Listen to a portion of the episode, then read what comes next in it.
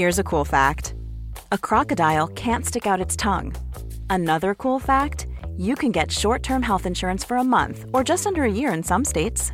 United Healthcare short term insurance plans are designed for people who are between jobs, coming off their parents' plan, or turning a side hustle into a full time gig. Underwritten by Golden Rule Insurance Company, they offer flexible, budget friendly coverage with access to a nationwide network of doctors and hospitals. Get more cool facts about United Healthcare short term plans at uh1.com.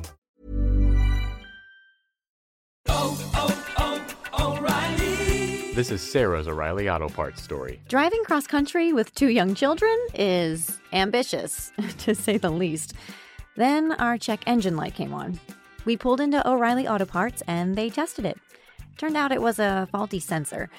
They referred us to a great mechanic just down the street, and we were back on the road in no time. Oh,